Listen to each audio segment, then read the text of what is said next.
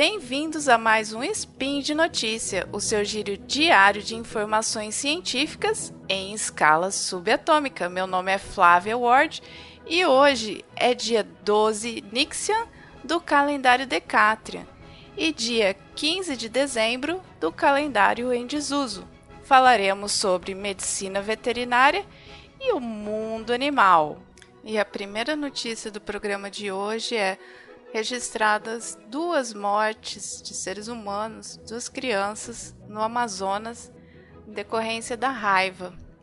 E a segunda notícia: cientistas acharam ovos de pterossauros na China. Speed Notícias.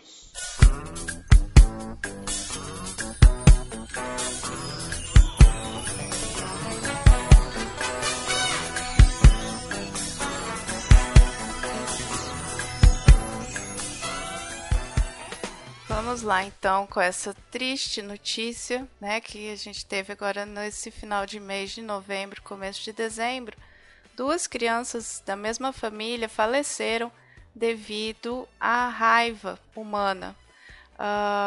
Na reserva extrativista do rio Uriri, no Unini, desculpa, no Amazonas, é, foram essas duas crianças moravam nessas comunidades ribeirinhas extrativistas lá e foram diagnosticadas com raiva. Foi tentado fazer o, o tratamento, né, o protocolo, né, colocar em coma e tudo mais, mas infelizmente não foi possível salvar essas crianças. Além disso, tem mais um irmão deles que tá, tá hospitalizado em Manaus com sintomas neurológicos, aí aguardando, é, é, fazendo tratamento já, já estão fazendo tudo que é que é possível nessas situações.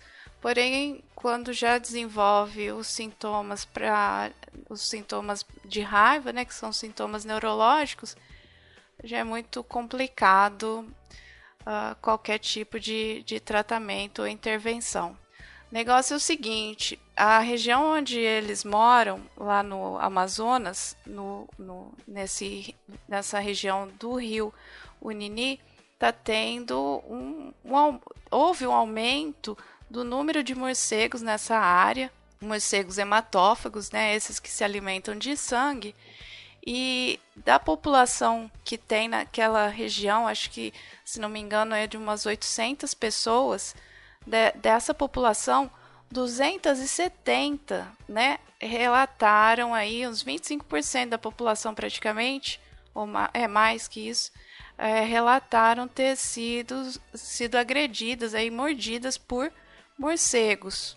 Então está tendo um, um, descontrole muito grande aí na, na população de morcegos nessa região. Uh, uma coisa, uh, foram, foi formada uma força-tarefa para ir até essa área, né?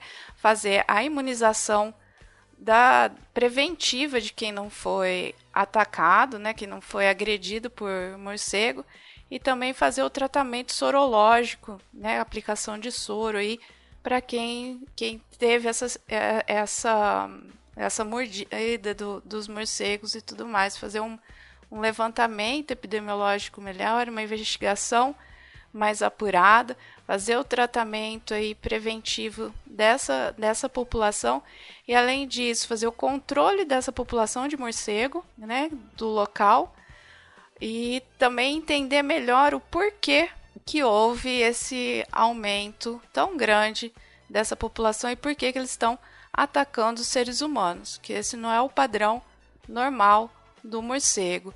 Uh, uma das hipóteses é por causa da seca no Amazonas, é, o que inclusive está dificultando aí o deslocamento dessas equipes de força-tarefa para essa região, né? Porque nessa época do ano quando tem essas secas aqui na, na região amazônica, uh, em parte dela, né? Uh, o deslocamento aí através de rio e, e o rio estando seco aí forma os bancos de areia e tudo mais, então você não consegue empregar uma velocidade, colocar uma embarcação mais adequada, então é muito complicado fazer esse deslocamento uh, dessas. Ah, para qualquer tipo de, de auxílio, mas eles estão conseguindo, eles estão indo uh, fazer essa, esse tratamento no, no pessoal e lá na região. E essa seca também acomete aí a população dos animais. Se tem a seca, os animais sofrem, né? É a questão do, do, de não ter alimentação. Então diminui a população dos outros animais selvagens. Diminuindo a população dos outros animais, os morcegos aí vão acabar atacando a população humana que vive nessa região. Que é uma população extrativista, né? Eles vivem ali da, da floresta. Quando a gente fala extrativista, não é que sai cortando tudo, não. Eles vivem em equilíbrio ali, eles extraem o que a floresta fornece e vivendo em, em equilíbrio. Então essas pequenas comunidades, né, que nessa época aí ficam praticamente isoladas. Então imagina você ser mordido por um morcego e aí você vai para onde? Você procura qual postinho mais próximo, né? 12 horas de barco para chegar. Então eles o, o, Ministério da Saúde disponibilizou e está é, dando apoio para que seja realizada a vacinação de prevenção nessa comunidade inteira do Unini e que para outros casos não ocorram, porque desde 2002 foi, foi o último caso registrado e 15 anos atrás de raiva humana na, no Amazonas. Então é uma situação muito complicada, muito triste, né? São duas crianças já faleceram, tem um outro irmãozinho que está internado também. E aí tem um quarto irmão que a, a, a, os investigadores aí de saúde estão indo atrás para ver qual que é a situação do irmão, se ele, se, se ele foi exposto ao mesmo tipo né, de, de situação aí de mordedura de morcego. Uma coisa muito importante que é, vocês me desculpem, eu vou continuar falando de raiva enquanto pessoas ainda morrerem dessa doença horrorosa, tá? Mas assim, é, são medidas simples que a gente pode evitar. Você vacina o seu cachorro e principalmente seu gato, né? A gente que mora aqui nessas áreas mais urbanizadas é, vacina o gato, vacina o cachorro. Foi agredido por qualquer animal? Procura o posto de saúde. Antes de ir no posto de saúde, pega aquele sabão de barra que tem lá no, no, no tanque, na, na lavanderia, vai lá e lava o ferimento com aquele sabão de barra. Não é para lavar com detergente, não é para jogar álcool, não é para passar iodo nem álcool gel, é o sabão de barra, porque o sabão de barra ele é ele tem o, o pH dele é bem uh, básico, né? Tem a soda e ali na soda a soda ela acaba inativando o vírus superficial que tem ali, mas isso não é o suficiente. Você lava a, o local da agressão e se direciona para o posto de saúde e fala para o pessoal do posto exatamente o que, que aconteceu. Ah, meu cachorro que é vacinado, que aqui é a, minha carte a carteirinha de vacinação do meu cachorro, ele ficou nervoso e me mordeu. Aí a pessoa lá do posto de saúde vai pegar o protocolo. Ah, cachorro vacinado é da própria casa, então vamos fazer esse protocolo. Se for um cachorro de rua, vai ser outro protocolo. Se for, né? Então assim, para cada situação você tem que passar a informação correta para eles fazerem o, o protocolo de forma certa, por favor. Então, você que tem um smartphone, um computadorzinho, está me escutando, por favor, passe essa informação para as outras pessoas que não têm, tá? Que aí a gente vai diminuindo a, a, a possibilidade, remota possibilidade de mais alguém morrer devido a essa doença, tá? Combinado, por favor? Obrigadinha.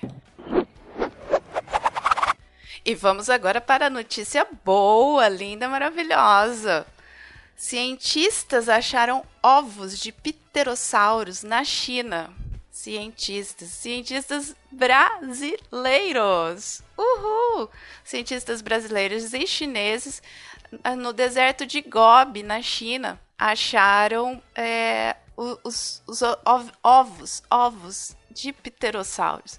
E não foram apenas ovos de pterossauros. Eles acharam um ninho de ovos de pterossauro. Um ninho de ovos muito bem preservados, que inclusive tinha os embriões em 3D, ou seja, não estava amassado, não estava achatado, deu para ver o embrião perfeitamente ali dentro, gente. Coisa mais linda do mundo. Imagina lá um, um ovinho de pterossauro com um pterossaurozinho, coitadinho morto, mas está ali dentro. Nó, imagina que emoção esse trem. Então, é, foram essas equipes brasileiras e, e chinesas, né, que acharam esses ovos de 120 milhões de anos, 120 milhões de anos, não é pouca coisa. E, e aí agora eles têm a possibilidade aí, porque foi, foi um, mega achado, né? Uh, porque geralmente os ovos aí estão achatados, estão amassados, não dá para fazer uma pesquisa assim do jeitinho que, que devia ser, mas eles acharam esses, e aí o que mais bacana, eles descobriram então que os pterossaurozinhos bebês, eles nasciam e eles conseguiam andar, mas não conseguiam voar, tá? Porque eles foram capazes aí de observar o, o, os ossinhos aí da, das asas, né? O húmero, vamos, que, que, que, que, for, que formaria a asinha não estava tão evoluído. Então, por causa disso, eles precisa, esses filhotinhos precisariam dos pais, né, do cuidado parental para virar um pterossauro que pudesse sair voando depois Popó, minha galinha, ficou emocionada. Falou assim: ai, meus ancestrais. Não, Popó, eles não. Eles foram totalmente extintos, eles não eram seus ancestrais. Mas ela ficou muito emocionada, falou que era a mesma coisa que aconteceu com ela quando era um filhotinho. Teve que cuidar. Flávia, chega. Então, mas muito bacana isso. Eu fiquei emocionada quando eu vi. E o mais emocionante é que uma das pesquisadoras, Thaisa Rodrigues, do Laboratório de Paleontologia da Universidade Federal do Espírito Santo, que foi ela estava lá, ela estava descobrindo o ovinho com o embriãozinho dentro, ela fez várias entrevistas. E a bichinha tem Twitter. Se vocês quiserem segui-la no Twitter, é muito bacana. Muito interessante ver, ver os, as tweetadas dela lá. É Palio Thaisa. Thaisa com dois S. E segue ela lá, que é bem, bem legal mesmo, bem interessante da gente acompanhar a, a Thaisa no, no Twitter. E por hoje é só. Lembrando aí a todos que os links comentados estão no post. E deixe lá também seu comentário, elogio, crítica. Gente, vocês não, não tem nada a dizer, nada a falar? Escreve aí, pô. Comenta aí. E Lembramos ainda que este podcast só é possível acontecer por conta do seu apoio no SciCast, tanto no Patreon quanto no PagSeguro. Então, gente, apoia lá, tá? Manda link pra gente, manda coisas interessantes aí que vocês estão estão vendo, quer discutir, quer trocar ideia na parte do mundo animal ou qualquer outra, parte aí científica, a gente vai reencaminhando pra galera beleza? Um beijão para vocês tudo aí, tudo de bom e até amanhã.